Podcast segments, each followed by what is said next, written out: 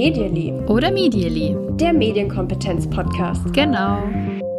Hallo und herzlich willkommen zu einer neuen Folge Medially oder Medially, eurem Lieblingspodcast mit Medienkompetenz. Und nicht nur mit Medienkompetenz, sondern auch mit uns. An den Mikros sind für euch wie immer Natascha, hi. Und ich bin Kim. Und was soll ich sagen? Die Folge steht so ein bisschen unter dem Motto Kim. Nicht wegen mir, sondern wegen der Kim-Studie. Was machen wir denn heute, Natascha? Wir haben einen Klassiker im Medially Podcast Universum. Wir schauen uns die aktuelle Kim-Studie an. Die Kim-Studie 2022. Die ist schon vor ein paar Monaten rausgekommen und jetzt haben wir gesagt, okay, die sollen auf jeden Fall auch im Podcast stattfinden. Ähm, machen wir ja schon eine ganze Weile. Ihr könnt äh, gerne bei uns im Feed zurückgehen und gucken, ähm, zu welchen Kim-Studien wir alles schon Folgen gemacht haben.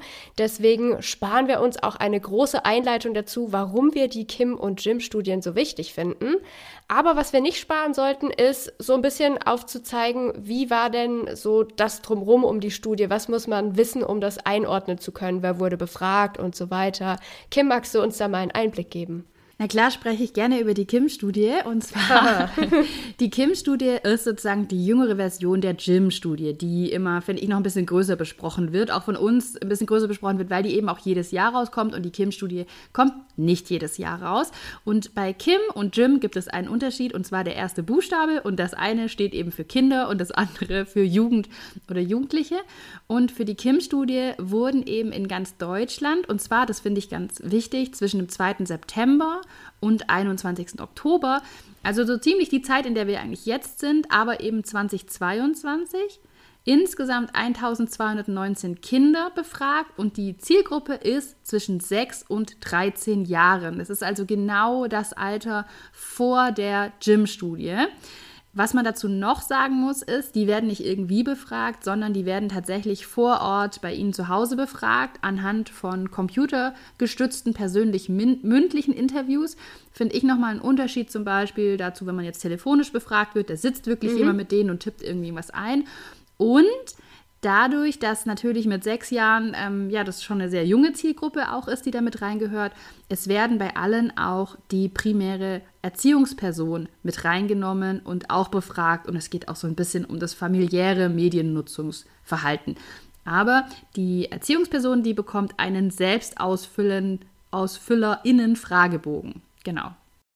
Das ist so der, der Rahmen, glaube ich, den man kennen muss. Und was auch ganz spannend ist, diese Kim-Studie, die ist repräsentativ für die 6- bis 13-Jährigen in Deutschland. Das heißt, wir haben hier so eine große Stichprobe, dass man tatsächlich sagen kann, wir können hier für die Kinder in Deutschland Aussagen machen zwischen 6 bis 13 Jahren, wie ihr Mediennutzungsverhalten ist, wie ihre Medienausstattung ist und so weiter.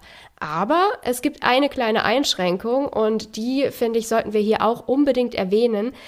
Kinder mit Migrationshintergrund, die waren zwar Teil der Befragung, aber sie haben nur rund 14 Prozent an der Stichprobe ausgemacht und das ist zu gering für eine differenzierte Auswertung, schreiben die StudienautorInnen. Und ähm, ja, das heißt, über diese äh, Gruppe können keine repräsentativen Aussagen gemacht werden. Sie schreiben, ähm, zumal hier auch kulturspezifische Hintergründe der jeweiligen Herkunftsländer zu berücksichtigen wären. Finde ich gut, dass die Einschränkung dabei steht. Das heißt, ähm, wir können für ähm, deutschsprachige Kinder ähm, ohne Migrationshintergrund ähm, sagen, okay, dafür gelten die Zahlen, aber eben, wir haben diese Einschränkung und ich frage mich, könnte man das nicht mal als Schwerpunkt machen? Das wird mich echt total interessieren. Die Kim- und Jim-Studien haben ja oft eine bestimmte Fragestellung oder ein großes Überthema, zu dem sie dann spezieller nochmal Fragen stellen. Also es gibt Sachen, die werden in jedem Jahr wieder abgefragt und dann gibt es spezielle Schwerpunkte. Und das würde mich ja mal interessieren, ob man nicht sagen könnte, okay, wir gucken uns diese kulturspezifischen Hintergründe mal an. Wir versuchen mal genauer herauszufinden, was für unterschiedliche Mediennutzungsverhalten gibt es denn noch, die auch hier in Deutschland stattfinden, die auch dazu gehören? Ähm, vor allem, da ich es in meiner Arbeit immer mal wieder auch mitkriege, dass auch Leute genau das sagen. Ja, ich bin so und so aufgewachsen, bei uns in der Familie war das normal oder in ähm, in diesem Kulturkreis oder so ähm, ist es ein bisschen anders mit der Mediennutzung. Also da hätte ich auf jeden Fall ein großes Interesse dran. Ja, total. Es sind ja so Selbstverständlichkeiten. Ich glaube, ähm, ein Beispiel ist es mit dem, wann der Fernseher läuft. Also ja. ich bin da aufgewachsen, der Fernseher läuft eben dann, wenn man wirklich schaut. Ähm, während allein ich noch weiß, als ich im Schüleraustausch in Frankreich war zum Beispiel, da war es mhm. in der Familie ganz normal oder bei vielen Familien eben normal, dass der Fernseher einfach immer läuft und äh, man halt vielleicht mal hinschaut. Und äh, so, so kann das ja schon wirklich nicht weit von uns weg ähm, sich verändern und in anderen Kulturkreisen eben nochmal große Unterschiede geben. Fände ich auch sehr spannend, wenn das mal genauer angeschaut werden würde. Vielleicht hört uns ja irgendjemand zu, der das mal in Bewegung setzen kann. Wir und unsere Wünsche schon wieder an die ähm, Kim-Studie. Äh, jetzt haben wir es so gemacht, diese Kim-Studie, die liest sich jetzt nicht innerhalb von fünf Minuten. Wir haben da jetzt schon beide eine Weile dran gesessen und wir wollen jetzt nicht jede einzelne Seite runterrattern. Das wäre langweilig. An dieser Stelle nochmal der Hinweis, die Kim-Studie ist natürlich frei verfügbar im Netz. Wir packen euch den Link in die Show Notes und wir empfehlen euch ganz dringend, sollte euch irgendwas interessieren, solltet ihr darüber hinaus was wissen wollen, schaut sie euch an. Die ist wirklich ähm, da und bietet für ganz, ganz viele verschiedene Themenbereiche Hintergrundfutter, Wissen, Infos, die man ja im Kopf ähm, haben kann, haben sollte, wenn es um die Mediennutzung in Deutschland geht. Ähm, wir haben uns jetzt einzelne Sachen rausgepickt, ähm, Fakten, über die wir gerne sprechen wollen hier in der Studie. Äh, hier in der Folge. Oh Mann. Ja, willst du mal anfangen mit dem ersten Fakt, den, den du dir rausgeschrieben hast? Ja, ich habe beim ersten Fakt direkt äh, so eine ganz komplexe Sache gemacht und habe so Sachen miteinander verglichen und geschaut, was steht hier, was steht da und habe mich so richtig äh, wie eine Detektivin gefühlt, weil ich da was auf oh. der Spur kurz war. Ah. Und zwar habe ich mir mal angeschaut, ähm, was sind denn die ähm, am häufigsten gemachten Freizeitaktivitäten 2022 und ich werde jetzt mal nur anschauen, das, wo die Kinder eben gesagt haben, das haben wir jeden Tag oder fast jeden Tag mhm. gemacht. Und da steht tatsächlich auf Platz 1 zwei Sachen, nämlich 67 Prozent haben gesagt, fast jeden Tag oder jeden Tag Fernsehen, mhm. Hausaufgaben machen. Und dann geht es schon weiter mit ähm, Handy, Smartphone benutzen, drinnen spielen, draußen spielen. Also das wird am häufigsten gemacht und ich fand es einfach krass, dass da auf, auf dem ersten Platz wirklich, wenn, wenn, wenn man das anschaut, was wirklich fast täglich gemacht wird, Fernsehen und Hausaufgaben steht in der Skala oder in der Grafik, wenn man die sich anschaut, steht drüber, wenn man nämlich noch, was man auch mehrmals pro Woche macht, da ist dann insgesamt auf Platz 1 das Thema Freunde treffen. Trotzdem bleibt auf Platz 2 Fernsehen. Also es wird wirklich wahnsinnig häufig ferngesehen. Das ist mir irgendwie aufgefallen und dann würde man ja daraus schließen, okay, wenn die das so oft machen, ja, Hausaufgaben muss man machen, ja, die sind halt dann einfach ähm, fast täglich auf, muss ich also fast täglich machen. Aber Fernsehen, das ist ja was, das ich freiwillig mache und wenn ich das so häufig mache, dann muss das ja ähm, eins meiner Top ähm, Aktivitäten sein. Also wenn ich dann gefragt werde, was machst du denn gerne, dann muss das ja eigentlich ganz weit oben stehen. Würde man meinen, jetzt hier kommt meine, mein Detektivskill, ist aber nicht so. Es ist nicht eins der liebsten Freizeitaktivitäten, denn die liebsten Freizeitaktivitäten, ich gehe die mal von oben durch, auf Platz 1 ganz deutlich Freunde treffen, auf Platz 2 draußen spielen, auf Platz 3 Sport treiben und dann auf Platz 4 etwas mit den Eltern oder der Familie machen und erst auf Platz 5 und zwar wirklich deutlich abgeschlagen hinter den ersten paar Plätzen ist erst Fernsehen. Das ist also gar nicht so eins der liebsten Aktivitäten, aber eine, die super oft aufgeführt, ausgeführt wird. Mhm. Vermutlich, weil es einfach auch gut in den Alltag reinpasst, könnte ich mir vorstellen. Und dann habe ich das noch mit was verglichen. Und jetzt kommt meine krasse Theorie. Achtung, normalerweise sind die Fakten nicht so lang. Denn es wurde auch nach den Nutzungsmotiven der einzelnen Medien gefragt und da ging der Satz eben so los. Dieses Medium nutze ich am ehesten, wenn, zum Beispiel, wenn mir langweilig ist, wenn ich mich alleine fühle, wenn ich was Spannendes erleben möchte, wenn ich Spaß haben will oder wenn ich traurig bin. Und da gab es dann eben verschiedenste Auswahlmöglichkeiten, also zum Beispiel, dass man sich Sendungen, Serien, Filme oder Videos anschaut, dass man Musik oder Radio hört, dass man auf Social Media geht und so weiter. Und bei all den ähm, Items, die ich gerade genannt habe, Langeweile, was Spannendes erleben, sich alleine fühlen, ähm, Spaß haben will oder traurig sein. Bei all diesen Dingen hat das Fernsehen bzw. eben Sendungen, Serien, Filme und Videos anschauen die meisten Zustimmungswerte bekommen. Also das konsumiere ich am ehesten, wenn das vorliegt. Und daraus habe ich so ein bisschen geschlossen, dass es vielleicht auch so ein erlerntes Coping-Verhalten schon ist. Zu sagen, ja, das Fernsehen ist ein Medium, das kenne ich sehr gut, das spielt schon sehr lange eine Rolle, das ist für mich sehr einfach zugänglich, gehört vielleicht auch zum Familienalltag. Und wenn mir langweilig ist, ist das mein erster Schritt, dahin zu gehen an, an Mediennutzung. Ja, dann mache ich vielleicht den Fernsehen an und schaue mir auf dem Fernsehen Filme oder Serien an. So mein Gedanke, was ich da rausgelesen habe.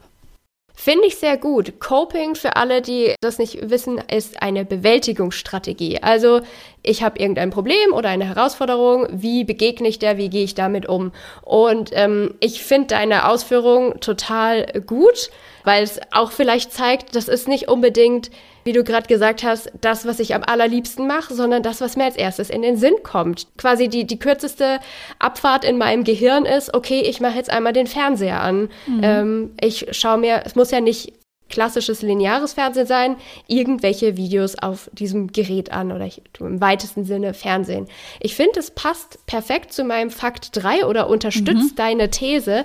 Mhm. Ähm, da ging es um die Medien im Tagesablauf und Eltern, die wurden ja auch befragt, die HaupterzieherInnen, die haben auch ganz klar gesagt, ja, Medien spielen eine wichtige Rolle im Tagesablauf von unserer Familie. 50 Prozent, also die Hälfte der Eltern sagt sogar, das klassische lineare Fernsehen unterstützt den geregelten Tagesablauf meines Kindes. Also dies wird schon eingesetzt, um den Tag zu strukturieren. Das ist schon ein fester Bestandteil. Und 38 Prozent, also fast 40 Prozent äh, stimmen zu der Aussage, Mediatheken sind eine große Entlastung im Familienalltag, da die Inhalte zeitlich flexibel genutzt werden können. Also sagen auch diese, diese Möglichkeit, ich kann jetzt direkt äh, die Lieblingssendung rausholen und dann weiß ich, ähm, das Kind ist jetzt 20 Minuten beschäftigt. Das ist eine große Entlastung. Und nochmal spannend, 31 Prozent geben sogar an, sich ein Leben ohne Mediatheken nicht mehr vorstellen wow. zu können. Da musste ich an eine, äh, eine ganz frühe Kindheitserinnerung denken. Ich hatte mal eine Freundin und die wiederum hatte einen kleinen Bruder, der hat die Dinos geliebt. Kennst du diese Fernsehserie noch, die Dinos? Ist es das mit dem, äh, wo, wo, also das, wo es das Baby gibt, das immer so der Mama will? Ja, das ja. habe ich auch geliebt. Mhm. Und das war mal so, wir, die, die Freundin hat nicht bei uns gewohnt, sondern so eine Stunde entfernt. Das war eine Brieffreundin. Und als wir die mal besucht haben, hat die ähm, Mama uns nach Hause gefahren, der kleine Bruder war dabei, hat auf die Uhr geguckt, hat festgestellt, jetzt laufen die Dinos und hat eine Schweigeminute abgehalten und war so traurig, dass er jetzt gerade die Dinos nicht sehen konnte. Oh. Und das passt, finde ich, perfekt zu dem, was hier gesagt wird. Das unterstützt den geregelten Tagesablauf. Er war in seinem geregelten Tagesablauf gestört. Diese Autofahrt mhm. Hat dafür gesorgt, dass er nicht seinen geregelten Ablauf nachgehen konnte.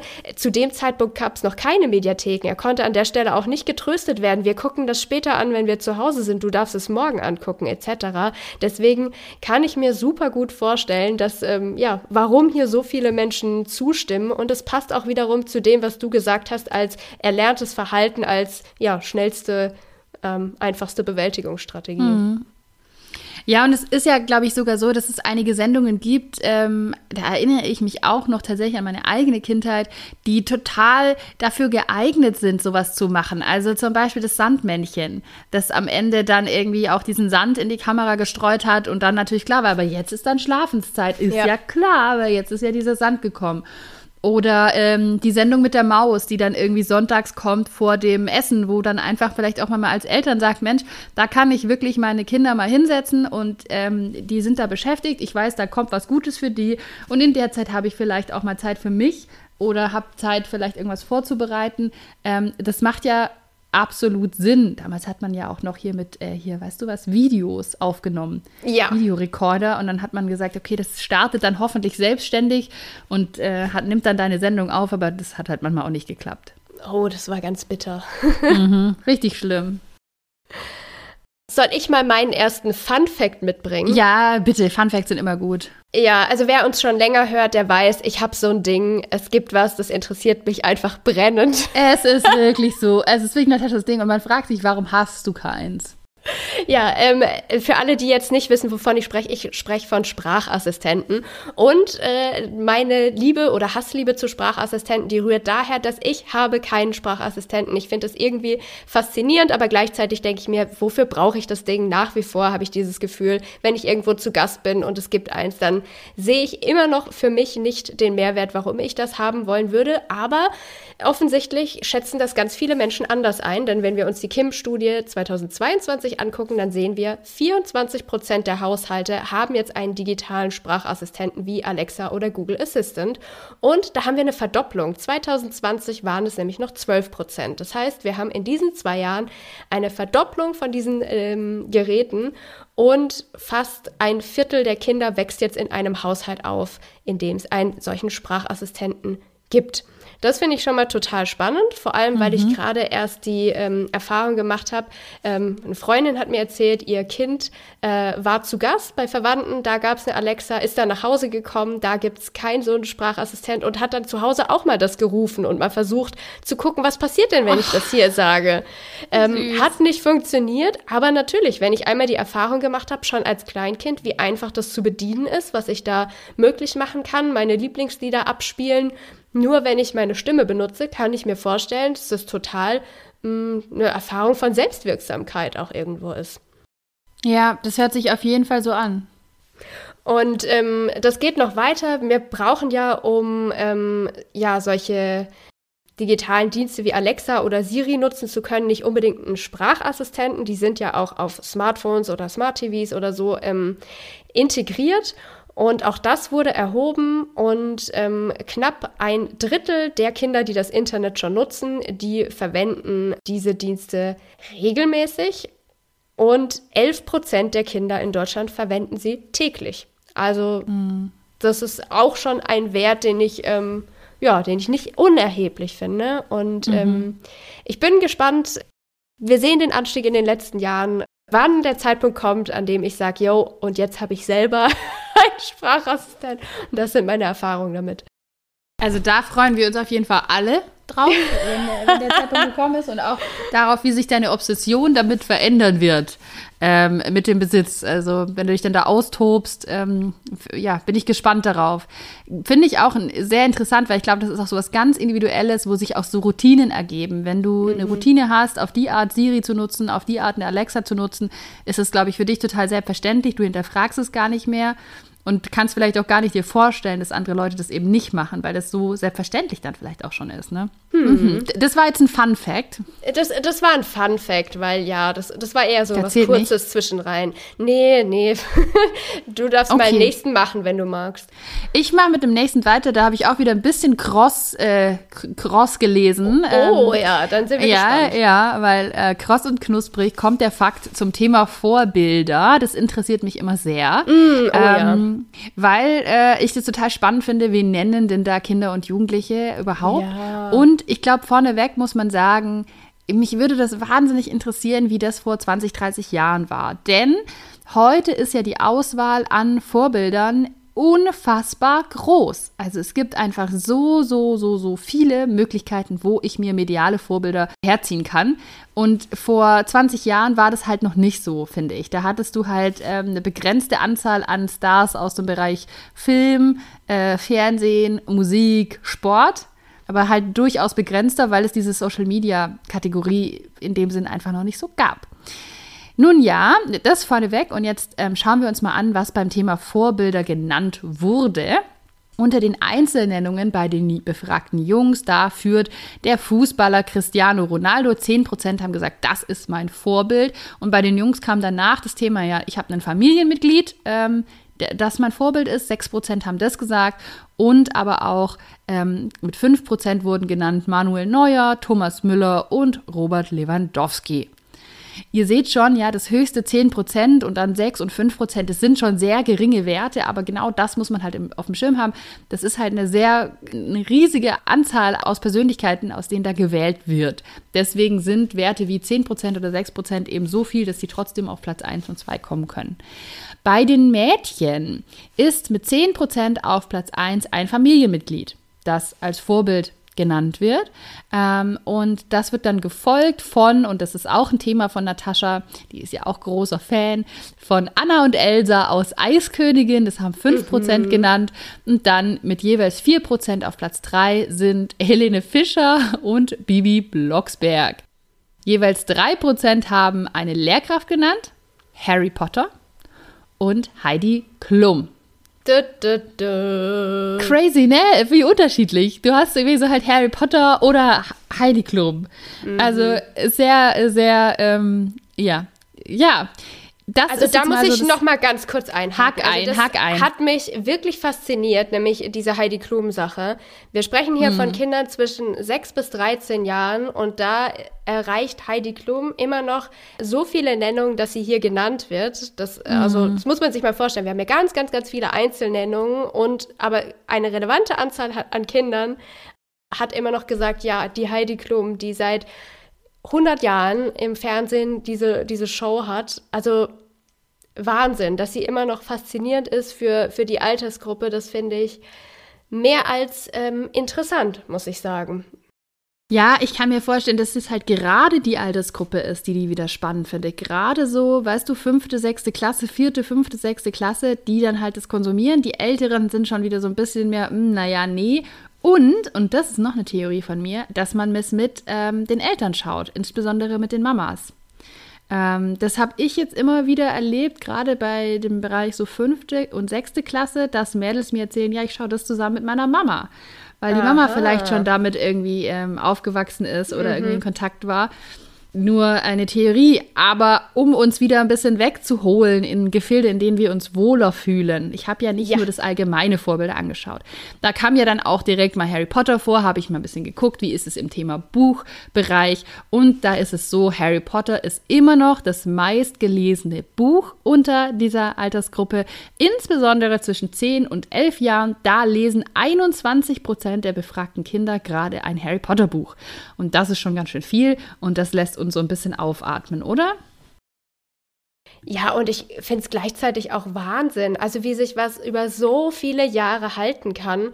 Also ich weiß noch, dass ich, ähm, also ich war jetzt Klassikern beim Bücherlesen nicht abgeneigt oder so, aber ich habe schon auch immer geguckt, was ist denn neu und was ist, äh, was ist cool und was ist aktuell. Aber scheinbar ist es immer noch cool, Harry Potter zu lesen oder so spannend, dass man sagt, ja, das ist schon älter, aber das finde ich trotzdem noch noch gut. Mhm. Das mhm. finde ich schon sehr, sehr interessant, muss ich sagen. Und ist halt doch mal was ganz anderes als Heidi Klum zu nennen. äh, es geht weiter in der, in der rasanten Fahrt durch den Bereich der Vorbilder, nämlich die YouTube-Stars wurden auch nochmal einzeln abgefragt. Das war, glaube ich, das erste Mal in der Gym-Studie, in der Kim-Studie, Entschuldigung, dass so differenziert wurde, denn ich habe danach noch eine weitere Kategorie. Es wurde nach dem liebsten ähm, YouTube-Angebot gefragt und es wird oh, ja. eben eine große Bandbreite an YouTube-Kanälen genannt. Ähm, insgesamt wurden 376 Kanäle als liebste Kanäle genannt. Und mit 8% liegt vorne Julian Bam. Da haben 9% der Jungs und 7% der Mädchen gesagt, ja, Julian Bam ist es. Und ich glaube, Julian Bam wurde schon wieder falsch geschrieben in der Kim-Studie. Muss ich nachher nochmal nachschauen. Dann schreibt man doch Julian, oder? Ja, Julian, ja. In der, in der Kim-Studie steht wieder Julian drin. Ähm, naja, und danach kommt Bibis Beauty Palace, bei der 12% der Mädchen und 1% der Jungs gesagt haben, ja, das ist mein liebster Kanal. Sage ich gleich noch was dazu, nur um es der Vollständigkeit zu haben. Danach kommt Dagi B, 10% der Mädchen, 2% der Jungs. Und auf Platz 4 liegt dann Gronk, da haben wieder 8% der Jungs, 2% der Mädchen gesagt. Danach kommt Paluten, mehr Jungs als Mädchen. Und Laser Luca, ähm, da haben Jungs und Mädels beide 3% gesagt. Ja, Julian Bam, Bibi, Dagibi, Gronk, Paluten, Laser Luca, die sind vorne dabei. Und was lässt uns aufhorchen? Bibi natürlich. Bibi war nämlich zu diesem Zeitpunkt schon monatelang von der Bildfläche verschwunden, hat seit Monaten kein neues YouTube-Video mehr veröffentlicht. Wahnsinn. Dass sie immer noch auf Platz 2 gelandet ist, habe ich mir auch mhm. gleich rausgeschrieben. Ja, finde ich auch total spannend. Ja, man weiß ja immer noch nichts Neues von ihr. Es, es kommt irgendwie immer noch nichts. Und ähm, ich frage mich da auch immer, werden dann da die alten Videos konsumiert? Ja. Oder ist es was, das, ähm, das einfach noch so ja da bleibt, dass wenn du nach deinem Lieblingskanal gefragt hast, da ist einfach so eine große Bekanntheit, das fällt mir als erstes ein, also nenne ich das, finde ich ganz schwer irgendwie einzuschätzen. Also ich habe mich mal auf Spurensuche begeben und habe mir einfach das letzte Video angeguckt, beziehungsweise die Kommentarspalte drunter. Und ähm, ich finde es auch beeindruckend, das ist jetzt über ein Jahr her, ein Jahr, drei Monate, dass dieses Video hochgeladen wurde. Und ähm, da schreiben immer noch Leute drunter. Es gibt immer noch aktuelle Kommentare. Bitte komm zurück, wir vermissen dich. Bitte lösch nicht deine Videos, das ist meine Kindheit. Ich schaue mir das immer noch so gerne an.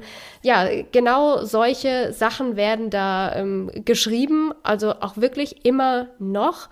Und ähm, anscheinend hat ihr Ex-Mann Julienko ähm, die die Videos mal gelöscht und deswegen gab es wohl auch eine große Panik bei Bibi-Fans, dass äh, das bei Bibi auch passieren könnte.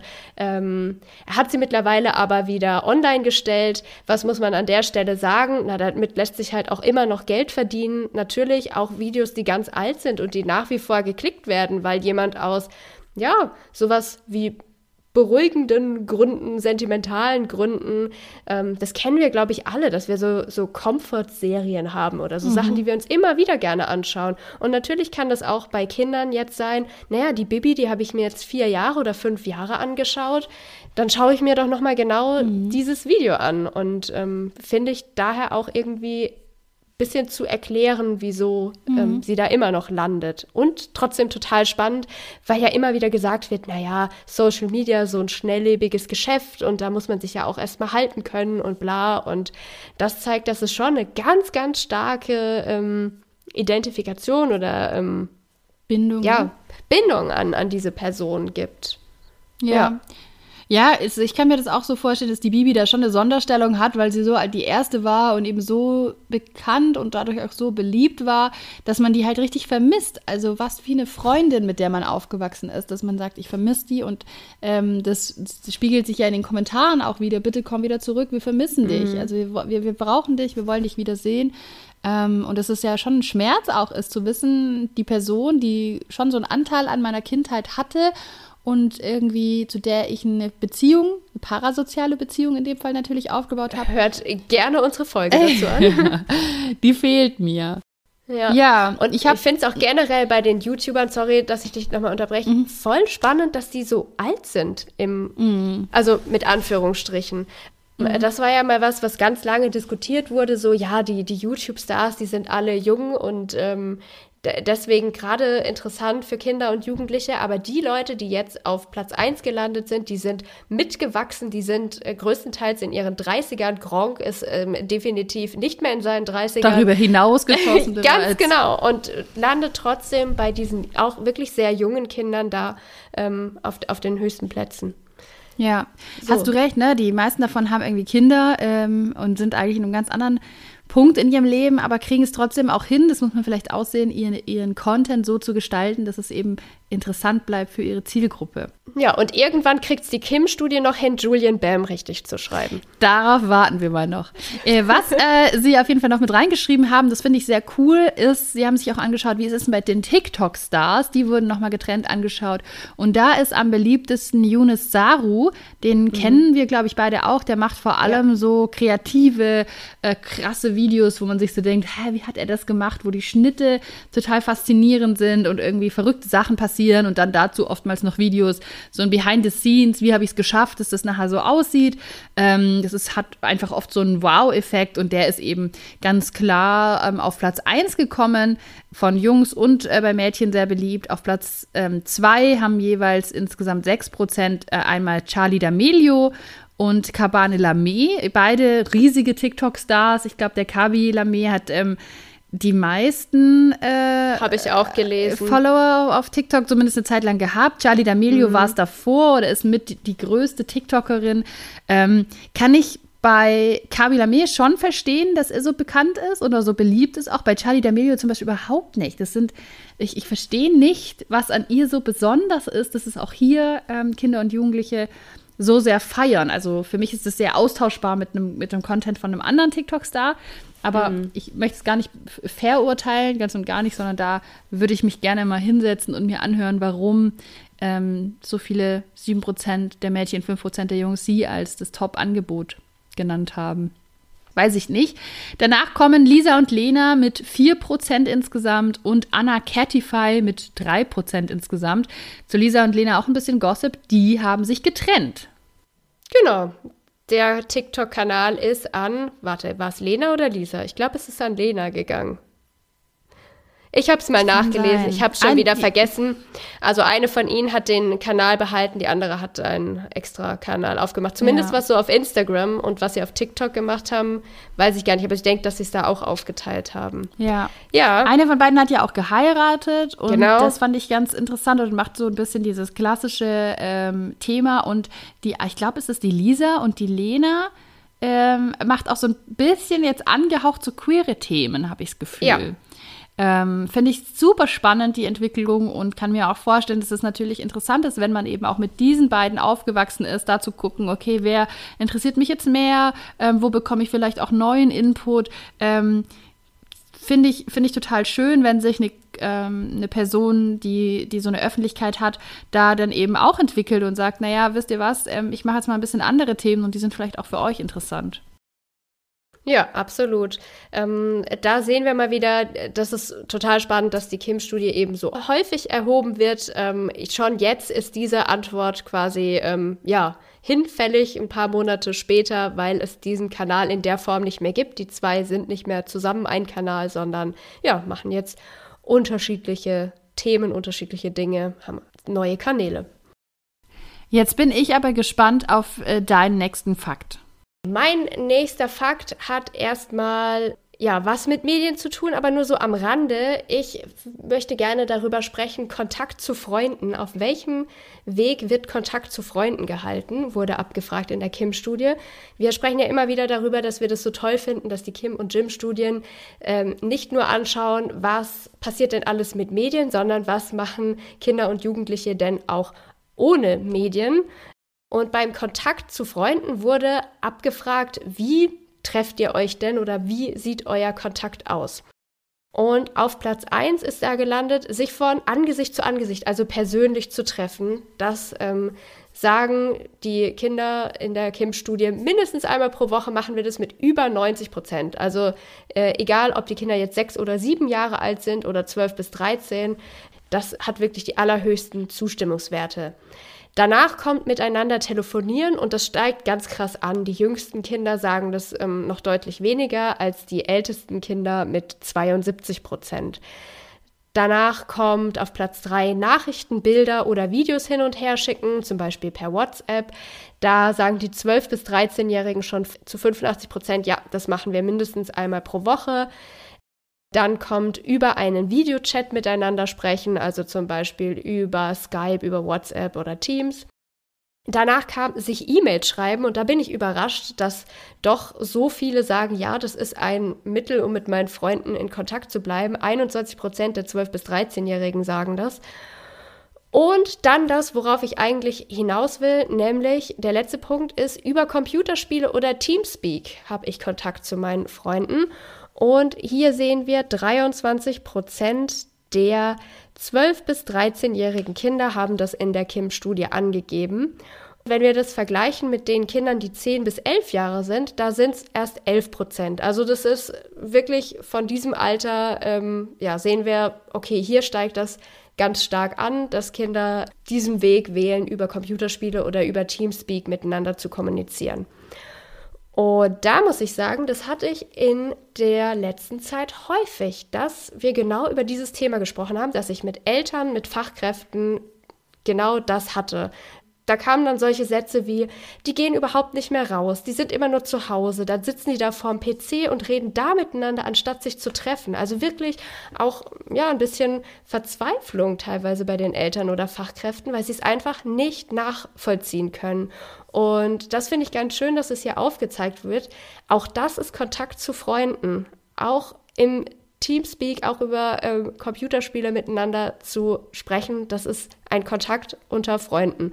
Und das ist, glaube ich, manchmal für Eltern und Fachkräfte extrem schwer auszuhalten, dass Kinder oder Jugendliche für sich diesen Weg wählen, Freundschaften zu pflegen, dass sich das für die gut und richtig anfühlt, weil sie das selbst anders machen würden oder sich nicht vorstellen können, weil sie es mhm. vermutlich auch mit ihrer eigenen Kindheit mit ihrem eigenen Aufwachsen vergleichen und ja, dann sehen, ja, und wir haben das so und so gemacht. Das war die Zeit, in der wir immer dahin gegangen sind oder uns dort getroffen haben, da wäre ich nicht auf die Idee gekommen, zu Hause zu sein. Und das zu etablieren, dass auch das ein, ein Weg ist, um Freundschaft zu pflegen, um Kontakt zu halten, das merke ich manchmal, dass, dass das wirklich äh, häufig schwierig ist für Eltern oder für Fachkräfte, diesen Gedanken auch annehmen zu können, dass mhm. es wirklich, ja, eine Art von Freundschaftspflege ist.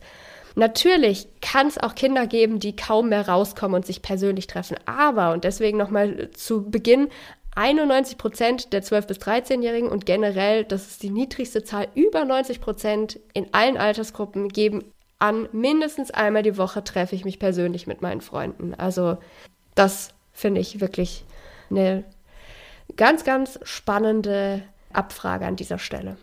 Mhm. Ja, total. Dabei ist es ja eigentlich so naheliegend zu sagen, na, wenn ich ein Spiel spiele und über Teamspeak verbunden bin, dann ist es so nah dran an diesem, wir spielen ein Spiel zusammen. Also wir sind nur nicht im gleichen Raum. Es ist so nah aneinander und gerade für, ich sage jetzt mal, wie du schon sagst, Eltern, Fachkräfte doch manchmal so weit weg davon. Dabei, wenn man jetzt mal ganz neutral anschaut und vielleicht die eigenen Vorurteile, die eigene Angst vor dieser Technik, vielleicht auch oft vor dem Spiel, das gespielt wird, weglässt, ist es schon sehr, sehr nah dran und eigentlich sehr nachvollziehbar, wie sinnvoll das sein kann für, sich anfühlen kann für Kinder. Hm. Soll ich mal meinen Fun Fact? Ich habe jetzt auch einen Fun Fact. Ein Fun Fact, natürlich. Her mit den Fun Und zwar mein Fun Fact ist zum Thema Hörspiele. Da wurde mhm. nämlich gefragt, gibt es ein Hörspiel, Hörbuch oder Podcast, das der dir besonders gut gefällt? Insgesamt wurden da 61 Titel genannt. Und mhm. auf den ersten Plätzen, also 50 Prozent ähm, der 6- bis 7-Jährigen haben gesagt, ja, das gibt was. Und dann wird es mit dem Alter immer ein bisschen weniger. Ähm, weil ich glaube, es geht ganz viel einfach um Hörspiele und ganz wenig um Podcasts in dieser Altersgruppe noch. Ähm, was sind jetzt aber die beliebtesten genannten? Da sind auf Platz 1 die drei Fragezeichen, Platz 2 Bibi und Tina, Platz 3 TKKG, Platz 4 Bibi Blocksberg, Platz 5 Harry Potter, dann kommen fünf Freunde, Benjamin Blümchen und Schule der magischen Tiere. Und ich war so, hä? Das kann ich von oben durchgehen und dann muss ich zugeben, Harry Potter hatte ich nicht als Hörspiel, das erinnere ich mich nicht, ob es es da gab. Ähm, ich hatte es irgendwann mal auf, als das Hörbuch auf mhm. so zehn CDs. Ähm, mhm. Fünf Freunde sagt mir nichts. Benjamin Blümchen war ich nicht. Ich war, kein, war Bibi Blocksberg Girl. Schule der magischen Tiere kenne ich auch nicht. Ansonsten alles davon kenne ich, gab es zu unserer Zeit auch schon. Und ich habe mich dann gefragt, gibt es da neue Stories? Kommt da Social Media vor? Haben die Smartphones? Was, was ist da los in diesen Welten? Kennst du dich da aus? Nee, tut mir leid, da kann ich jetzt auch nichts dazu beitragen. Also ich höre keine Kinderhörspiele momentan, deswegen, nee, weiß ich nicht, wie sich das weiterentwickelt hat oder ob die einfach die alten Sachen weiter anhören und das immer noch cool ist. Ich frage mich das oder ich frage mich, ob es neue Stories gibt und ob die dann einfach so tun, als würde es keine digitalen Medien geben, weil viele Dinge, die TKKG lösen will, könnte man, glaube ich, über Social Media auch was recherchieren mal oder halt übers Internet. Und mal auf Martinshof bei Bibi und Tina, da kann ich mal gucken, was haben die, haben die was auf Insta gepostet, die, die Coolen oder die Bösen. Das würde mich total interessieren. Also, liebe Hörerinnen und Hörer, wenn ihr gerade Zugriff habt auf aktuelle Drops von Bibi und Tina, Bibi Blocksberg, die drei Fragezeichen oder auch TKKG. Gibt es da was Neues und wie ist das, das Universum, in dem das Ganze spielt? Ist es mitgewachsen? Ist es noch das Gleiche? Würde mich sehr interessieren. So viel zu meinem Fun Fact jetzt erstmal. sehr schön. Ja, das finde ich auch richtig cool und ich hoffe, uns kann da irgendjemand äh, Erleuchtung geben, der sich da total gut mit auskennt oder die. Das wäre cool.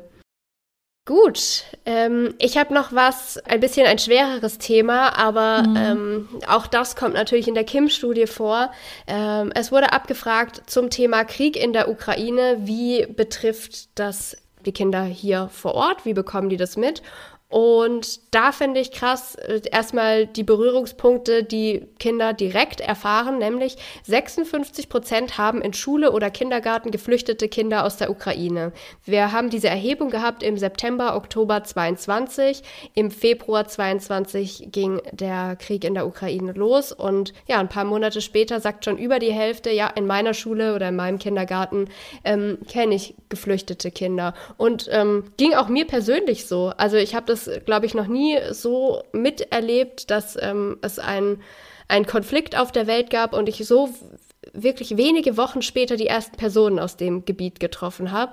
Ähm, ja, also 56 Prozent sagen das und 22 Prozent haben auch in der eigenen Klasse oder Kindergartengruppe ähm, Kinder, die aus der Ukraine geflohen sind.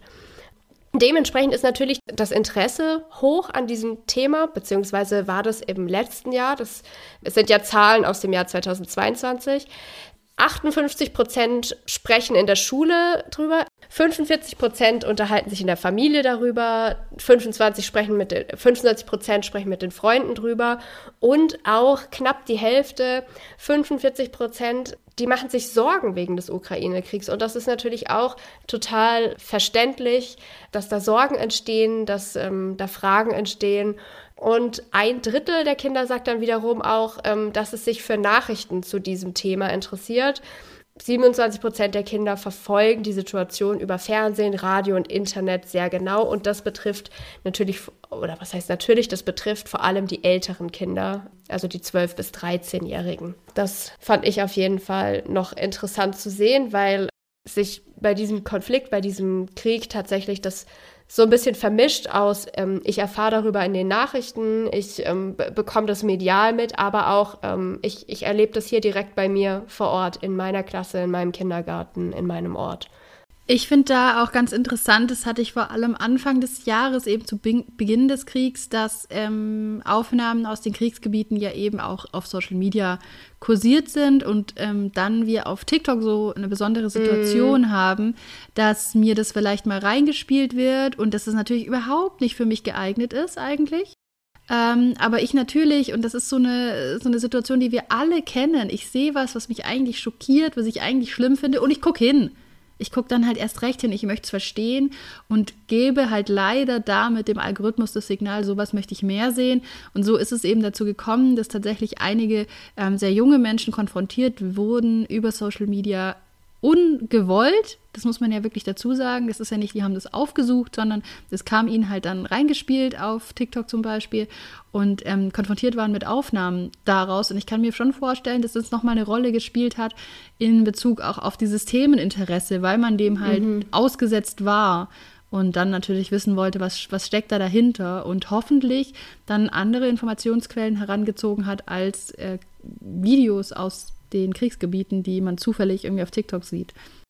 Ja, das passt doch jetzt eigentlich ganz gut, dass wir weiter bei diesem Thema bleiben. Inhalte, ja, die ich eigentlich als Kind mir gar nicht gewünscht habe, die mich verängstigt haben, ähm, die irgendwie problematisch waren.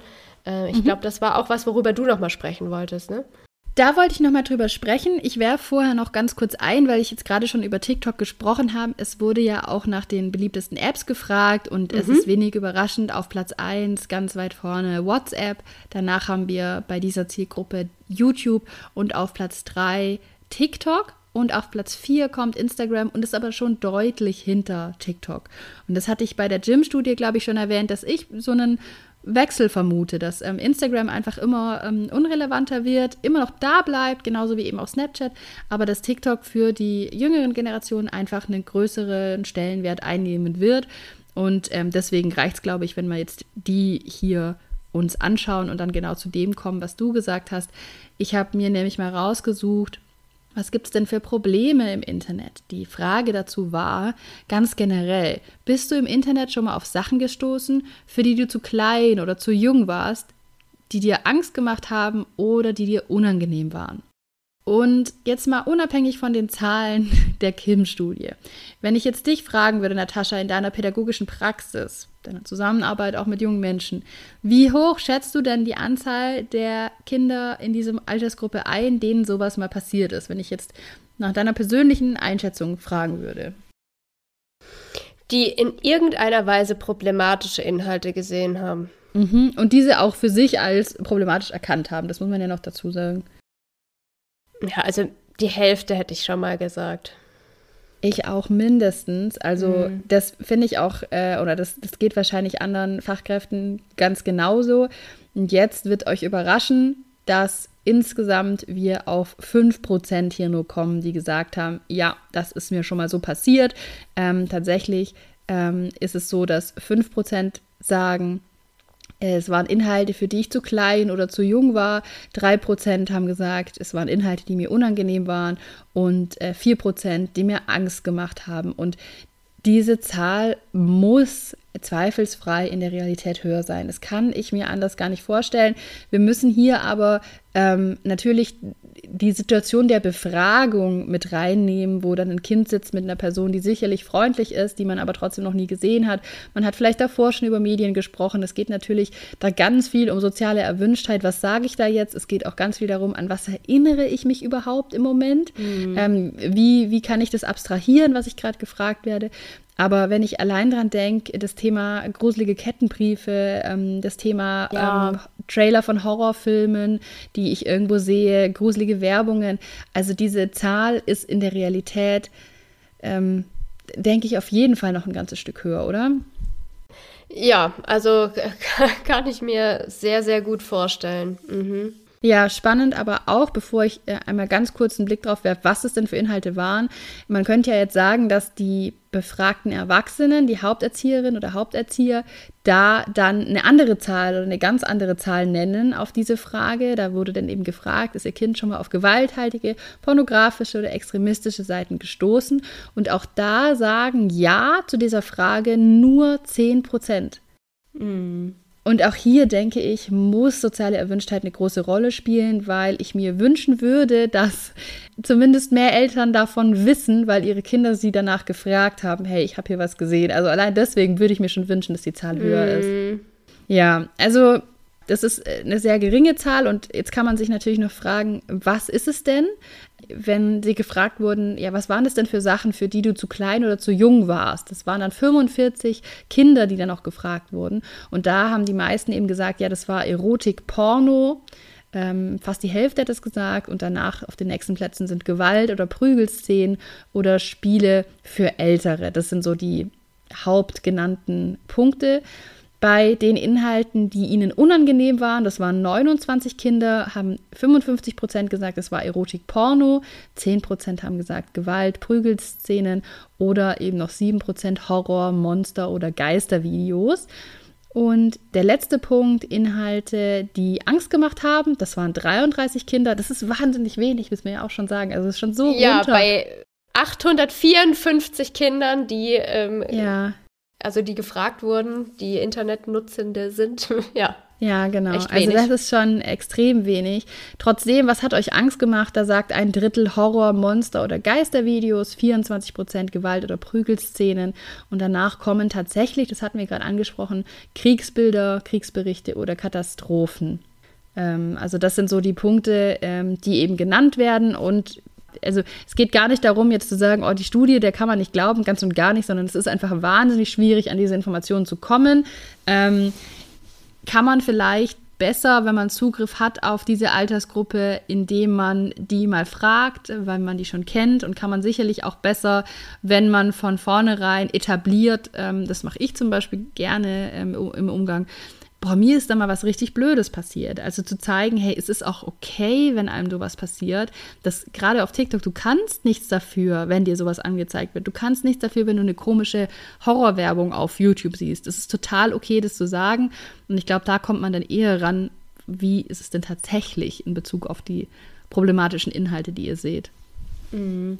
Aber da spielt ja wirklich viel mit rein, was du gerade schon aufgeführt hast. Natürlich möchten auch die Eltern nicht, dass ihre Kinder sowas gesehen haben oder haben explizite Regeln oder Verbote aufgestellt, die eigentlich dafür sorgen sollen. Und wenn ich jetzt mir ausgemalt habe, naja, ich, ich habe ja schon Sorge dafür getragen, dass meinem Kind das nicht passiert, ja, dann denke ich vielleicht auch, ich, ich habe da schon alles unter Kontrolle, das wird schon geklappt haben. Und ein Kind sagt dann vielleicht auch aus Scham oder ja, anderen Gründen nicht, ich habe das gesehen, weil ich habe hier eine Regel gebrochen. Und wenn es meine Eltern rausfinden, dass ich doch diese App mal äh, geöffnet habe, obwohl das eigentlich verboten war oder dass ich das bei Freunden mitgesehen habe, obwohl eigentlich ausgemacht war, ich darf da nicht reinschauen oder ja, ähnliche Sachen. Klar, das ist wirklich sehr, sehr schwierig, das abzufragen.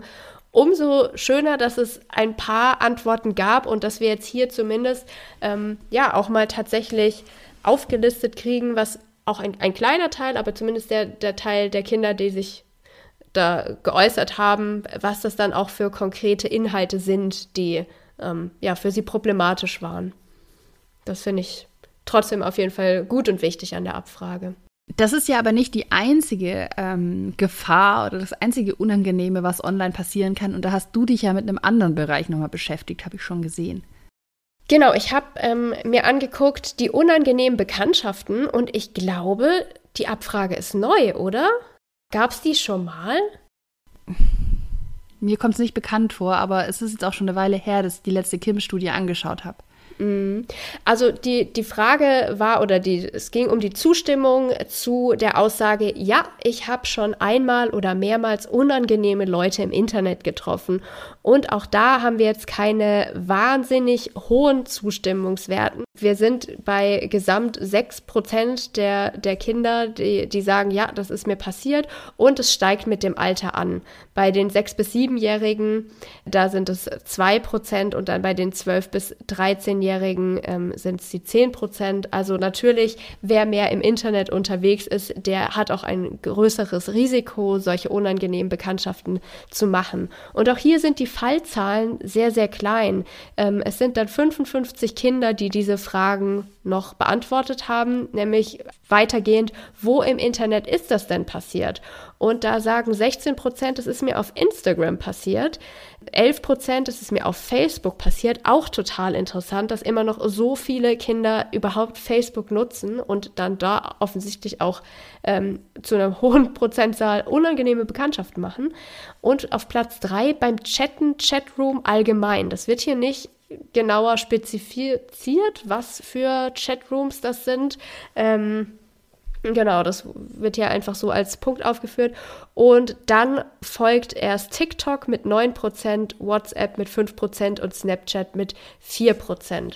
Also auch sehr geringe Zahlen, aber ähm, ich finde es trotzdem total interessant, diese Erhebung, dass man einmal sehen kann, okay, welche ähm, Kanäle waren das, bei denen Kinder sagen, ja, hier ist mir irgendwie was Blödes passiert, hier habe ich jemanden, eine unangenehme Person getroffen. Und dann wurden sie auch gefragt, was ist denn da genau passiert? Und da will ich auch noch mal ähm, kurz vorlesen. Ich wurde beleidigt, das sagen 9 Prozent. Und das nächste, ich möchte dazu nichts sagen. Das ist gleich auf Platz 2, sozusagen 7 Prozent der Kinder sagen, ja, mir ist da was Blödes passiert, aber mehr sage ich dazu nicht. Und da ist ja auch die große Frage. Noch 7 Prozent sagen, ich möchte dazu nichts sagen. Hat diese unangenehme Person, war das jemand Bekanntes, war das jemand Unbekanntes, wurde hier Druck ausgeübt, dass, dass ein Kind nicht darüber sprechen soll, darf, ist das schambehaftet, das wissen wir alles nicht, aber wir haben diese, diese Zahl eben. Weitere 7% sagen, ich bekam komische Sachen geschrieben oder komische Kommentare. Nochmal 7%, jemand wollte sich mit mir treffen. Ähm, jemand wollte meine Telefonnummer, sind dann noch 4%, weitere 4% sind Mobbing und nochmal 4% anzügliche oder perverse Kommentare.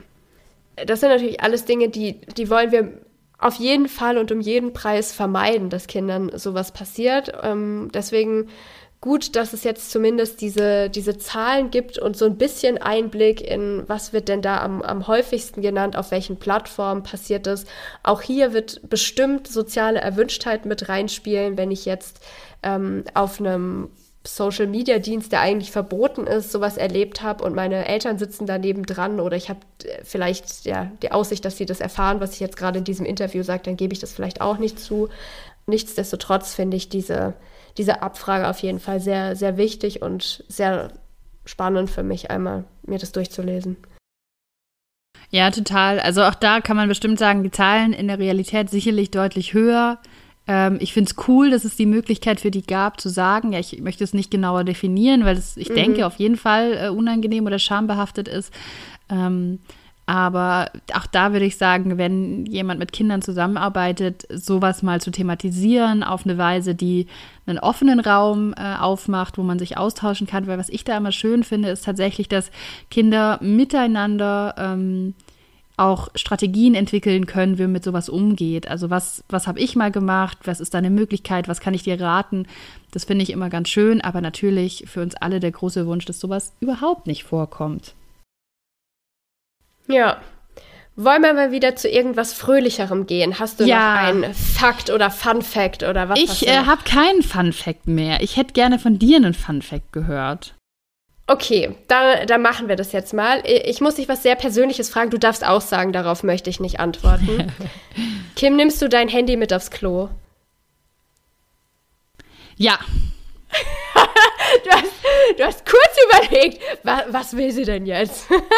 äh, ich war auch so, worum geht's? Nee, tatsächlich, also morgens, ähm, weil ich immer ganz dringend pinkeln muss morgens. Das ist auch ein persönlicher Fakt. Und ich stehe immer auf, stecke mein Handy aus und gehe dann direkt mit Handy aufs Klo. Und das Ding ist auch ganz, gut, jetzt geht's, jetzt wird's wirklich ganz spannend, äh, ganz persönlich. ich lege mein Handy immer neben dem Klo ab, nämlich, weil ich es halt einfach mitnehme, dass ich praktisch diese, die, diesen Weg nicht mehr gehen muss, um es zu holen. Und ganz oft, wenn ich dann losgehen will und mein Handy suche, dann weiß ich, ah, das liegt neben dem Klo, weil da habe ich es hingelegt. Aber jetzt musst du auch verraten, wie das bei dir ist. Also ich nehme das Handy auf gar keinen Fall mit aufs Klo. Also das, das darf da wirklich nicht mit. und ich habe okay. dieses, diese, dieses Gespräch oder diese Unterhaltung schon, schon mehrfach geführt und es gibt einfach die Leute, die äh, Team Handy auf Klo und Team auf gar keinen Fall. Also es geht mir schon immer so, dass ich mich gefragt habe, wenn ich irgendwo zu Gast war und Leute hatten dann Zeitschriften auf der Toilette stehen, dass ich gesagt habe, meine Oder Güte. Bücher. Genau, wer, wer ist denn, also wer sitzt denn so lange auf dem Pott, dass er oder sie da was zu lesen braucht? Das konnte ich nie nachvollziehen, fand ich immer sehr, sehr merkwürdig. Und ähm, ja, mittlerweile ähm, zieht sich das ja durch, dass ähm, ja ganz, ganz viele Menschen selbstverständlich ihre Smartphones auch mit aufs ähm, Klo nehmen und dann da gemütlich sich durch Social Media scrollen. Bei manchen Leuten weiß man auch ganz genau, ah ja, wenn die jetzt wieder irgendwelche lustigen Videos verschicken, dann sind sie doch gerade auf dem Klo. Ne? Ähm, warum diese ganze Abfrage? Ähm, das wurde auch tatsächlich in der Kim-Studie gefragt, nämlich wohin nimmst du denn dein Handy oder oder dein Smartphone mit. Und da wurde unterschieden zwischen den ähm, verschiedenen Altersgruppen. Und äh, es wurde abgefragt, ja, zu welchen Orten nimmst du es mit? Und ganz, ganz äh, viele Kinder, über 90 Prozent, egal welche Altersgruppe, sagen, wenn ich mich mit meinen Freunden treffe, dann habe ich natürlich mein Handy oder mein Smartphone dabei. Wenn ich in der Schule bin, äh, da sehen wir, die Älteren nehmen es mit, die Jüngeren ein bisschen weniger Zustimmung. Äh, zum Sportverein oder zur Jugendgruppe, da sind es auch noch mal ein bisschen weniger. Ins Bett die jüngeren Kinder sagen zu, also die 8-, 9-Jährigen, 41 Prozent sagen, ja, dann nehme ich auch mein Handy mit. Bei den 12-, 13-Jährigen sind schon 66. Und dann kommt der Punkt, über den wir gerade geredet haben, zur Toilette. 8- bis 9-jährige Kinder, da sind es 29 Prozent, aber schon 50 Prozent der 12- bis 13-Jährigen sagen, ja, klar, nehme ich mein Handy mit auf Klo. Und äh, ins Badezimmer, ähm, da ist es erstaunlicherweise ein bisschen weniger Zustimmung. Da waren es dann bei den 12-, 13-Jährigen 45 Prozent. Ich muss sagen, da nehme ich es auf jeden Fall mit, weil wenn ich, weiß ich nicht, mich schmink oder meine Haare kämme oder sonst was, dann kann ich ja dazu Musik hören oder so. Dann habe ich mein, mein Handy, mein Smartphone auch dabei. Aber aufs Klo. Da nehme ich es nicht mit. Nicht mit. Nee? Da nimmst du es nicht nee, mit. Nee, da nehme ich das da nehme ich das nicht mit. Ähm, wir haben aber auch so Boxen. Das heißt, wenn ich Musik höre, dann habe ich das eh schon eingestellt. Dann geht es über die, ähm, über die Boxen. Aber Toilette, da möchte ich ganz kurz jetzt nochmal was dazu sagen. Ich ja, glaube, für gerne. Erwachsene, die sich da auch abgeholt, holen, äh, abgeholt fühlen, ist bei mir so, dass wenn ich eben ja, weil das, das muss man mal hier eine Lanze brechen für die Handy-Toiletten-Nutzer, Toiletten-Handy-Nutzer. Ähm, okay, das wird der größte Streitpunkt in diesem Podcast. es ist ja, also ich mache das eben oft, klar, ich habe morgens schon erklärt, ich stehe einfach auf und ich nehme das mit und das ist dann automatisch auch im Badezimmer. Aber da lege ich das meistens auch einfach nur ab, nur dass ich schon mitgenommen habe. Aber jetzt, warum nimmt man es mit auf die Toilette? Ich mache gestalte das oft so, ich arbeite und dann zwinge ich mich eben nicht auf mein Smartphone zu schauen, weil ich ja gerade arbeiten will und jeder weiß, es lenkt einen einfach ab, wenn man auf sein Smartphone schaut. Und dann denke ich mir, ah, jetzt muss ich auf Toilette gehen, auch wenn es nur ganz kurz ist, aber schon bereits auf dem Weg zur Toilette gönne ich mir die Pause, zu gucken, wer hat mir denn so geschrieben, was ist denn so los. Und dann habe ich irgendwie halt diese drei Minuten äh, Toiletten-Pinkelpause mir genommen, äh, Hin- und Rückweg ähm, und habe da mein Smartphone nutzen können. Und deswegen nehme ich es mit und dann habe ich halt so eine klare Abtrennung zu meinem Arbeit Arbeitsplatz, wo ich dann sage, so, jetzt lege ich es wieder weg. Okay, also das kann ich auf jeden Fall nachvollziehen. Bei mir ist es tatsächlich, da kommt mein Hygienefimmel oder sonst was raus. Also ich denke immer, man hat dieses Gerät an so vielen Orten dabei. Muss es, muss es die Toilette sein, wo so viele Keime, was weiß ich was, rumspuken. Und das, das finde ich so seltsam, dass Leute dann sich gemütlich zum ja, Toilettengang hinsetzen mit ihrem Gerät und das dann auch noch irgendwo. Also du äh, mit Sakotan geht das alles weg. Ja, aber wie viele Leute machen denn hier täglich hier Desinfektion mit ihrem Smartphone nach dem Toilettengang? Ich, ich glaube wenige. ja, also wir sehen anhand ja, der Kindstudie, da, da du recht haben. Bestimmt ein erlerntes Verhalten. Erwachsene tun das auch und es steigt im Altersverlauf an. Und das war jetzt mein, mein kleiner Fun-Fact, ähm, den ich hier einbauen wollte. Vielleicht ja auch der Moment, einer der wenigen Momente, wo Kinder mal kurz ihre Ruhe haben, wo man mal die, die Klotür zumachen kann und sagen kann, so, hier habe ich meine Ruhe, hier kommt jetzt niemand rein die nächsten fünf Minuten, weil dafür sorge ich auch. ähm, nun denn, wir müssen ja wirklich sagen, wir haben ja schon wieder wahnsinnig viel gelernt jetzt in dieser Folge, in dieser Studie. Ähm, wir verlinken die euch natürlich, die ist kostenlos online verfügbar, wie immer vom Medienpädagogischen Forschungsverbund Südwest. Und oh, darf ich noch einen Fun Fact sagen? Ja, Fun Facts können immer rein. Der allerletzte, den ich noch sagen wollte, das geht nämlich an alle Eltern, die hier zuhören. Ähm, das hat mich nämlich ja ein bisschen, äh, was heißt irritiert, aber ich weiß nicht, ob du es auch so gelesen hast und gedacht hast, hä? Ähm, es ging um den, den Punkt, wer soll denn den Umgang mit Medien beibringen? Das wurden die Eltern gefragt. Und ein Großteil der Eltern sieht Eltern in der Pflicht, nämlich 78 Prozent. Hast du im Kopf, wie viele sagen, Schule sollten das machen, den Umgang mit Medien? Die sind dafür verantwortlich. Also 78 Prozent der Eltern sagen Eltern und Schule. Ich glaube, eine, eine große Zahl. Wahrscheinlich eine größere Zahl am Ende noch als Eltern, weil alles, was man nicht selber machen muss, findet man ja gut. Könnte ich mir vorstellen. Ja, genau so ist es. 83 Prozent sagen, die Schule ist dafür zuständig, den Umgang mit Medien beizubringen. Also nochmal 5% mehr als ähm, diejenigen Eltern, die sagen, ja, wir als Eltern sind dafür verantwortlich. Mhm. Und das finde ich krass. Weil man kann ja nicht alles auf Schule abwälzen. Natürlich, ich wünsche mir auch, dass viel mehr in der Schule und systematischer und dauerhaft da eingebracht und so weiter. Natürlich wünsche ich mir das, aber dass selbst Eltern zu einer höheren Prozentzahl sagen, das ist die Aufgabe der Schule als meine eigene, als Elternteil, finde ich heftig. Und dementsprechend wünschen sich auch 79 Prozent der Eltern Medienkompetenz als Schulfach. Hier gibt es Medienkompetenz zum Hören. Medially, der Medienkompetenz-Podcast. Wir freuen uns, dass ihr eingeschaltet habt. Vielen, vielen Dank. Mich hat es ein bisschen schockiert, muss ich sagen, an der Stelle. Ein kleines bisschen. Aber auch auf der anderen Seite verständlich. Also ähm, ist klar, dass man eben sagt, boah, das ist so komplex, wenn da jemand unterstützen kann, dann finde ich es gut. Und der Ort, der eigentlich viel beibringt, ist die Schule. Dann ist natürlich die Schule auch immer mehr ein Ort, wo man dann eben sagt, ja, wir haben jetzt hier Tablets oder wir haben hier das und äh, es gibt einen Klassenchat. Ähm, ja, dann ist auch verständlich, dass man mehr und mehr sagt, hey, dann übernimmt auch ein bisschen mehr. Nicht, dass ich sage, das ist die richtige Richtung oder das ist gut oder wie auch immer, aber ich kann es zumindest nachvollziehen und auch den Wunsch nach einem Schulfach zu diesem Thema mhm. kann ich auch gut nachvollziehen. Ja, also nachvollziehen kann ich das auch alles. Das, ich finde es auch absolut, ich meine, das war, das war eine Mehrfachauswahl, deswegen die meisten Leute, die Schule gesagt haben, werden auch Eltern gesagt haben. Aber einfach hm. der Fakt, dass Schule noch ein bisschen über Eltern liegt, fand ich ähm, sehr interessant und wollte das deswegen nochmal anbringen. Wenn ihr diesen und weitere Fakten nachlesen wollt, Kim, du hast es gerade schon gesagt, wir packen das in die Show Notes. Ähm, wir sprechen jetzt auch schon wieder ziemlich lange über die Kim-Studie, aber man könnte auch noch, noch mal eine Stunde länger sprechen.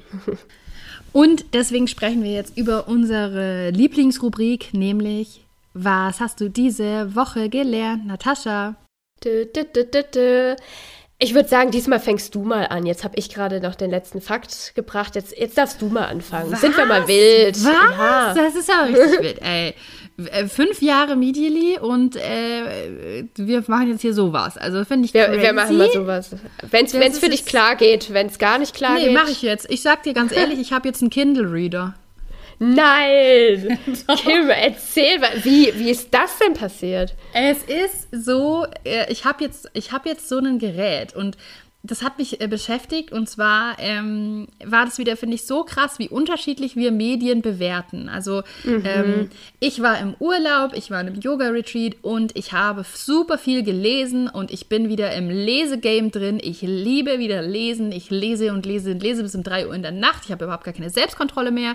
Ähnlich wie andere Leute und auch ich selber das in anderen Medien haben. Aber bei Lesen ist es eben positiver. Ach ja, bis um 3 ja. Uhr nachts gelesen. Ach süß. Bis ach, um 3 Uhr nachts auf TikTok. Oh, okay. Äh, naja, ich habe aber eben auf meinem Handy gelesen und dann hängst du halt aber drei Stunden vor deinem Handy und da guckt dich niemand äh, wohlwollend an. Wenn du aber drei Stunden auf einem Buch hängst, dann ist, oh, das ist sehr spannend gerade, oder? Ähm, und das war für mich wieder, ein, also ich meine, das weiß man, aber das selbst zu erleben nochmal, wie unterschiedlich. Und ich habe dann selber mich immer so verteidigt und gesagt, ja, ich, ich lese, also ich, ich mache nicht Social Media, ich lese hier, guck, ich lese hier nur. Ähm, das, das fand ich total äh, krass und auch da einfach vielleicht nochmal als Gedankenanregung, ja, ob ich bis um drei Uhr nachts lese, das kann ich machen an meinem Smartphone. Ich kann dann bis um drei Uhr nachts auf TikTok sein. Wir, wir, wir ordnen das ganz unterschiedlich ein. Natürlich äh, spricht es auch uns unterschiedlich an. Aber von außen zu beurteilen, was jemand gerade am Bildschirm macht, ist einfach schwierig. Schlussendlich habe ich mich dann dazu entschieden, ähm, auch weil es natürlich einfach angenehmer ist, was ähm, das, das, das, das, die Leseerfahrung angeht, ähm, mir jetzt einen äh, E-Book-Reader zu holen. Und ich finde es so gut. Schön, das, das war jetzt die Frage. Was kommt jetzt nach dem So? ich finde es so gut, weil was da total spannend noch für mich dabei ist, als, als letztes gelernt ist, du kannst dir eben anzeigen lassen, wie viele Minuten du noch für ein Kapitel brauchst. Mhm. Ähm, das ist, glaube ich, was, was man kennt, wenn man ein Buch liest. Man guckt immer noch so, ah, wie lange habe ich noch Zeit? Ja. Ah, okay, so viel. Ja, Aber ja, ja, weißt du halt nicht, wie lange du, also du kannst nicht mhm. wissen. Und der Reader guckt sich halt an, wie schnell liest du und wie lange brauchst du für das Kapitel. Ähm, es ist unfassbar, weil ich jetzt eben gerade so am, am, am Lesesuchten bin. Dann steht der Kapitel noch 33 Minuten und ich lese halt zehn Kapitel. So, also du liest und liest und liest und liest und ähm, du kannst dann gar nicht glauben, dass dieses Kapitel so lange gedauert hat anscheinend. Und du kannst dir auch anzeigen lassen, wie lange du noch fürs ganze Buch brauchst. Und das ist, finde ich, eine ganz spannende Sache, weil das weißt du ja normalerweise nicht, wie lange brauche ich, um ein Buch zu lesen. Und das dann so ja. zu sehen und insbesondere zum Ende hin, wenn du dann siehst, okay, es sind jetzt nicht mehr 30 Stunden, sondern es sind irgendwie noch zweieinhalb Stunden, dann wird es schon so ganz, ich war dann so richtig, ah ja, aber das hebe ich mir jetzt noch auf und das lese ich dann was anders, so ähnlich wie man es halt auch bei Büchern macht. Ich habe jetzt einen, einen, einen, Kindle und ähm, bin damit im Moment sehr glücklich und bin gespannt, wie das auch betrachtet wird, wenn ich mal öffentlich lese, ob ich da anders angeschaut wird wie mit dem Smartphone. Ich werde berichten. Mensch, das ist auf jeden Fall sehr, sehr spannend, ähm, dass du unter die Kindle Reader gegangen bist. Ähm, ist es noch deine Fanfiction, von der du besessen bist, oder? Es ist. ich, möchte, ich, möchte, ich bin noch nicht bereit, darüber zu reden, aber ich bin jetzt Fanfiction-süchtig und ähm, es hat Ausmaße angenommen. Habe ich dich noch nicht anstecken können, oder? Äh, ich ich habe äh, noch nicht aus Sicherheitsgründen reingeschaut, weil das letzte Mal, als ich ein Buch gelesen habe im Urlaub, war es so, dass ich auch ähnlich wie du das gerade beschrieben hast, ich habe richtig an mir selber gemerkt, wie ich genervt war, wenn irgendjemand was von mir wollte, wenn ich jetzt einfach weiterlesen wollte. Da könnt ihr jetzt mhm. mich nicht mal in Ruhe lassen, ich lese jetzt. total, ich bin auch total so, jemand spricht mit mir und ich moderiere einfach nur noch ab. okay, also da, okay, hm, können wir so, okay, ja, okay, jetzt. Jetzt hier mein Buch gut ist. Ja, kann ich total Ich kann dir nur sagen, ich habe ähm, eine andere Freundin schon abhängig gemacht, die hat es schon gelesen, dann habe ich ihr ein anderes geschickt und innerhalb von einem Tag habe ich danach gefragt, hast du schon reingelesen? Und dann hat sie geschrieben, bin auf Seite 600. wow, okay. Siehst du, das, das Suchtpotenzial ist, ist für mich einfach ähm, ja, ein, ein, großes Ding. Deswegen weiß ich noch nicht, ob ich mich trauen soll, auf diesen verhängnisvollen Link zu klicken oder nicht. Eines Tages kannst du es ja tun, aber davor ja. würde mich doch noch interessieren, was denn dein gelernt ist. Ja, leider nicht, nicht so was Schönes. Ähm, die TikTok Egg Challenge wurde mir reingespielt und ich bin mal wieder schockiert. Ähm, hast du schon davon gehört? Ich habe es gesehen hier, weil Natascha ja. mal wieder mir gegönnt hat, dass ich äh, vorher sehen darf, was, was sie vorbereitet hat. das habe ich in der letzten Folge ja angesprochen. Manchmal bin ich auch überrascht. Und ich habe es dann gegoogelt und ich war auch einfach nur geschockt. Erzähl doch mal. Ja, also die TikTok Egg Challenge, ähm, sorry, ich möchte hier auf gar keinen Fall Elternbashing betreiben, aber an der Stelle bin ich mal wieder ähm, negativ fasziniert von dem Verhalten von Eltern. Es geht darum, bei der Egg Challenge ein Ei an der Stirn seines Kleinkindes aufzuschlagen und sich dabei zu filmen und die Reaktion vom Kind zu filmen. Ich verstehe überhaupt nicht, was daran lustig sein soll. Also man sieht da dann eben Eltern, die ja so ein Ei auf die Stirn von ihrem Kind hauen, das Kind manchmal in Tränen ausbricht oder sich wundert oder ähm, wütend wird oder dem Elternteil zurück ein Ei an die Stirn haut. Ähm, ja, finde ich einfach wahnsinnig schwierig und traurig auch für die Kinder, die dann für so einen Lacher im Netz herhalten sollen. Also über Kinder im Internet haben wir eh schon öfter gesprochen hier im, im Podcast, aber sie dann ja für, für sowas auszunutzen und sie so zur Schau zu stellen, ähm, finde ich wirklich unfassbar daneben und traurig und ähm, kann mir auch einfach nicht vorstellen, was da in den Köpfen von Eltern vorgeht, die sagen, ach ja, das ist ja total lustig, das mache ich mal. Deswegen, falls ihr das seht, die TikTok Egg Challenge, das ist keine lustige Challenge, wie viele Eier man hintereinander essen kann oder sonst irgendwas, sondern ähm, ja, das geht darum, ähm, Eier an, den an der Stirn von einem Kleinkind aufzuschlagen. Und ich hoffe, dieser Trend ist ganz, ganz schnell vorbei und die Leute, die da mitgemacht haben, machen sich nochmal die ein oder anderen Gedanken, ähm, was das für Konsequenzen für das Kind, die Psyche des Kindes und ähm, auch unser Verhalten auf Social Media generell hat, wenn wir uns mhm. als Eltern entscheiden, solche Inhalte zu erstellen und sie dann auch noch zu teilen. Ja. Insbesondere das, was ich mir eben angeschaut habe, war ja immer, da wird ja erst eine nette und eine lustige Situation geschaffen mit, wir backen heute was zusammen, guck mal, da machen wir das mit den Eiern und schau mal hier und total mhm. nett und plötzlich passiert dann sowas. Also ich fand es auch total erschreckend und muss auch sagen, dass dann da ein paar andere Beispiele noch aufgezeigt wurden, das mit einer Käsescheibe auf Kinder zu werfen, auf, auf Kleinkinder, die sich nicht, ja genau, also wirklich ganz kleine Kinder, die sich eben dann, da bleibt es dann hängen, die Käsescheibe und die Kinder wissen nicht, was sie tun sollen, weil sie erstmal total geschockt sind. Also ganz klar klar. Und, das fand ich dann spannend, dann wurde da noch ähm, im Vergleich gezeigt dazu diese Ki Jimmy Kimmel Challenges, die man ja noch kennt, wo einmal fand man ich Kinder auch schon immer blöd. Und da fand ich, glaube ich, noch witzig, wo man Kindern was Komisches geschenkt hat. Also wo die dann einfach als, als Geschenk eine Gurke verpackt bekommen haben, weil ich da das immer total süß fand, teilweise die Reaktionen. Aber ähm, jetzt sehe ich das in einem anderen Licht. Verglichen wurde das auch mit der Challenge, wo dann eben gesagt wird, hey, we ate all your Halloween candy. Und jetzt weinen die Kinder wenn man das so in der Reihe sieht, dann äh, merkt man so, oh, ist nicht cool. Es ist nicht cool. Es ist nicht in Ordnung. Auch das ist eigentlich schon nicht in Ordnung, finde, finde ich jetzt. Ähm, ja, leider nicht alle Challenges im Internet gut. Ja, ganz viele sind total bescheuert. Falls ihr weiter über dieses Thema mit uns nachdenken wollt, auch dazu haben wir schon mal eine Folge gemacht. Gefährliche Challenges hieß sie. Ähm, ja, wir haben jetzt schon wieder ganz schön lange gesprochen. Vielleicht haben wir euch den ein oder anderen Gedanken mitgeben können. Wenn ihr noch was loswerden wollt zu unserer Arbeit, zur Kim-Studie, zur Egg-Challenge, zum Kindle, zur Fanfiction, wie auch immer, dann lasst uns das gerne wissen. Wir sind erreichbar. Fanfictions bitte nur Tipps zum Thema Dramione. Das wäre noch ein Thema. Danke, danke. Hast du das gerade so geflüstert? Ja, das war an die Crowd, die das versteht. Deswegen habe ich auch diesen Begriff verwendet. Sehr gut. Also wenn ihr euch angesprochen fühlt, dann jetzt. Äh, unsere DMs sind offen auf Instagram, Medially Podcast. Oder eben per Mail an medially.podcast.gmail.com. Wir freuen uns äh, auch schon auf die nächste Folge und sagen Tschüss, bis dann, macht's gut. Tschüss.